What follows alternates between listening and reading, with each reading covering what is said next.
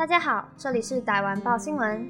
大自然里有很多动物都会建造窝巢，鸟类是各中翘楚，堪称动物界的建筑大师。很多人以为鸟巢是鸟类生活居住的家，但其实不是。鸟巢主要是鸟类为了繁殖，特地建造用来孵蛋、养育雏鸟的摇篮。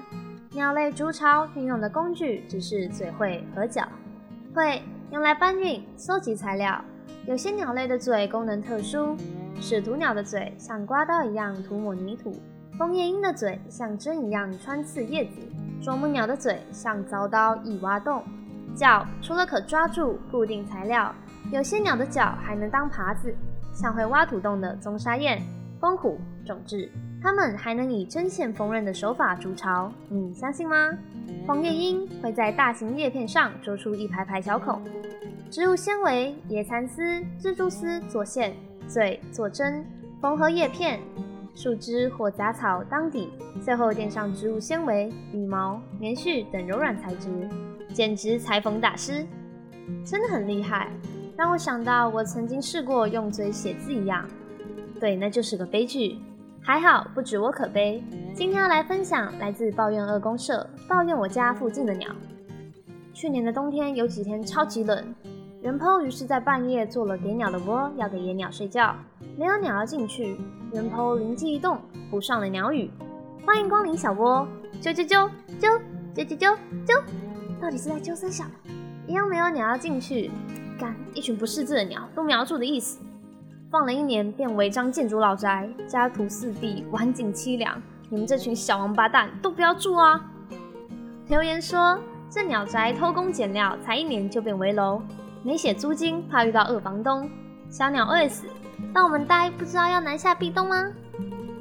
你有建议说可以放点鸟饲料。我种的莲花盆里养了鱼，想说，哎，怎么鱼变少了？有次早上起床，看到外面有好几只鸟停在杆子上盯着莲花盆，才知道鱼是被鸟猎走了。哇，亲身经历，有失必有得，失去了鱼，获得了鸟的靠近，可能也没有靠近，就是看着而已。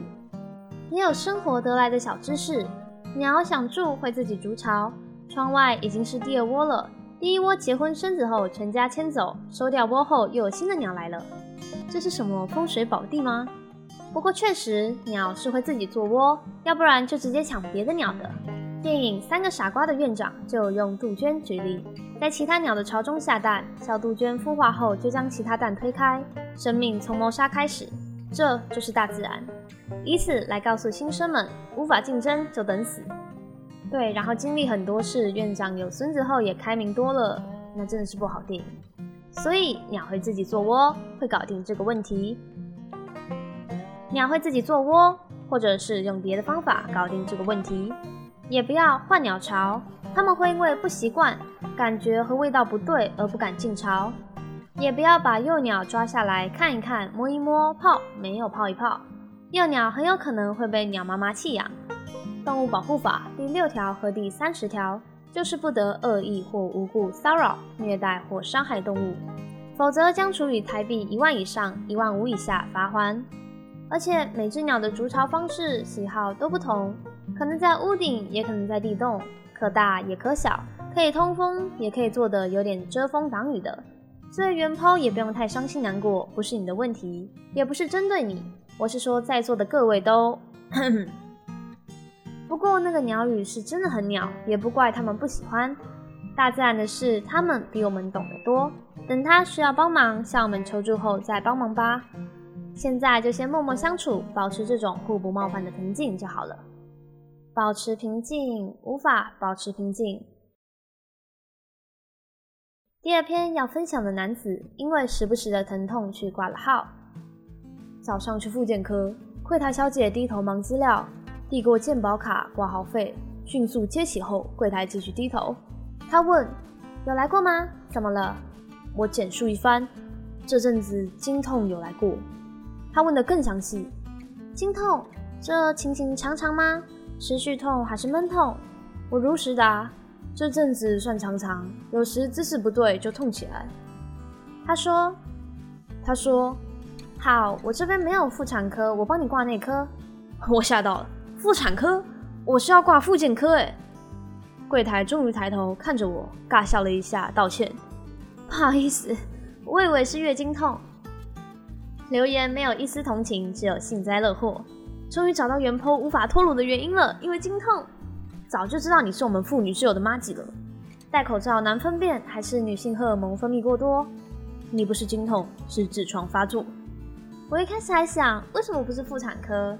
哦，我漏看了一两行，看到最后一句写我月经痛就世界纪录奇谈了，真的是奇谈。变性手术也不会有月经，没变性过的原剖竟然，标题一定会很耸动。然后被报道成各国语言，之后大家一提到原剖就会想到月经、经痛这些词了。进入青春期后，女性就会开始出现生理期，每个月额外开销，加上情绪上的影响，还有可能有生理上的不适，然后就会很羡慕那些完全不痛的人生胜利组。可恶！不过其实男性也是有生理期的，只是不流血，他们是因为体内睾固酮的浓度变化而造成的情绪影响。男性也是需要关爱呵护的，我们女生当然也能换位思考，只要你们不要在我们生理期的时候一直耍白目的话。每个性别都各有好坏、方便和不便之处，彼此包容，彼此尊重。今天的逮完报新闻到这里结束，希望你喜欢今天的主题，大家也能在留言栏和我们互动，并记得订阅和开启小铃铛哦。我们之后也会分享不同题材的事，我们下次再见，拜拜。